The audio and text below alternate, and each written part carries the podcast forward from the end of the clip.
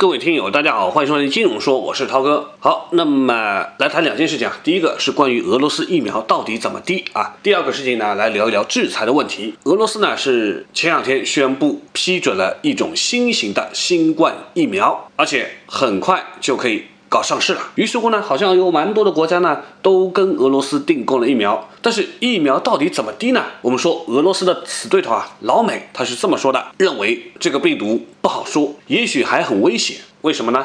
美国约翰霍普金斯大学疫苗安全研究所的所长他就说，俄罗斯呢实际上是跳过了所谓的三期试验。所以呢是蛮危险的。一般来说呢，要做三期的实验。第一期啊，就是先测测动物，动物如果实验好，然后呢就找人来试。那基本上呢就是找几十个志愿者来做一期的试验。然后呢，医生呢就要对这些志愿者进行观察，确保没有负面的反应，而且还要检查有没有抗体。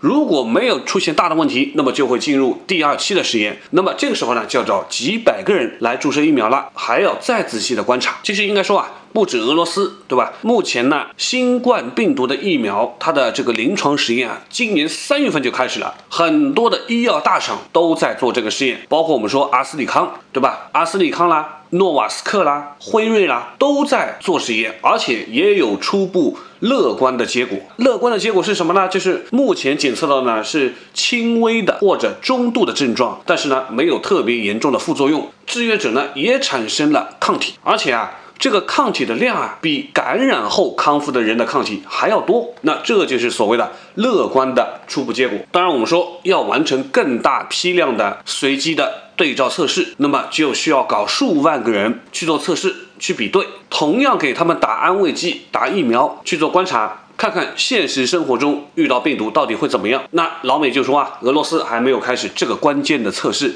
所以呢还是风险蛮大的。那么俄罗斯成功的这个疫苗是什么呢？它是由一种携带冠状病毒基因的腺病毒。那这种病毒呢其实是无害的，它呢能引起感冒的症状。是一种感冒病毒。那么目前阿斯利康强生公司在做的疫苗中呢，跟这一款有点类似。那么就俄罗斯发布的这个消息呢，就是俄罗斯的卫生部长就说啊，他们目前测试下来，所有的志愿者呢都有高浓度的 COVID-19 的抗体，而且呢也没有免疫的并发症。非常好，不过话也不是自己说说就好啊。德国、韩国，对吧，都对俄罗斯这个安全性持有怀疑的态度的。但是呢，我们说俄罗斯的这个一个好消息啊，还是给其他的国家带来了压力了。就像美国那边的川建国啊，就急着要听取美国疫苗的进展，对吧？毕竟有一个参照物嘛。我们也一直在搞疫苗，对吧？那我们目前呢动静不大。张文宏医生就表示呢，目前我们最快的呢，也就是三期临床试验。当然，疫苗不会同时只开发一种，那最终哪个疫苗会先完成三期的临床实验，还得拭目以待。所以说这个事情啊，没有那么的着急。真有人愿意去打呢，那就让一批小老鼠，那就让一些志愿者或者愿意去尝试一下的，先试试看，对吧？万一有问题，等真的成熟了一点了，再上也不迟。那这样的新闻呢，相信以后也会有很多啊，大家都会争先恐后的去公布。所谓的疫苗的进展，以及比谁先能够上市抢占市场。好，接下来再说另外一个问题啊，这个呢，涛哥稍微隐晦一点的说一说啊。那么大家都知道，前段时间呢，川建国呢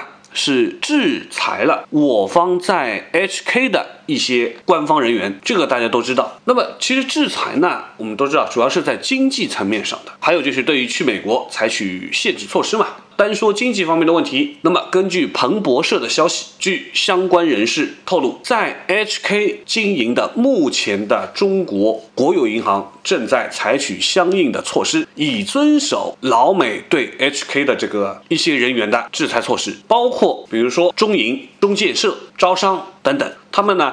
都对目前在名单上的那些个人啊，如果开设新的账户，就持谨慎的态度。而且据悉，其中至少一家银行已经暂停了此类的活动了。所以可见，我们还是愿意配合美国的一些行动的嘛，对吧？那么根据相关的资讯显示啊，截止到。去年底，我国四大银行美元资产规模呢，一点一万个亿。当然啊，你说不搞业务就不搞业务呗，对吧？他们还能找别的银行搞业务的吧？这也不是什么大的问题。比如说摩根大通就出来说了，一般呢，在美国开展业务或者经营美元业务的银行呢，可能就要去考虑制裁的问题，因为他要在美国做生意的嘛，因为他还要在美国做生意的嘛。所以规避的方法措施，部分人员呢会向没有美元业务或者说在当地没有上市的相关的银行去获取相应的服务。那这样子的话呢，也比较隐蔽一些，路子总是有，对吧？不必把这些所谓的制裁的这种东西啊看得那么的重，就是这么回事情。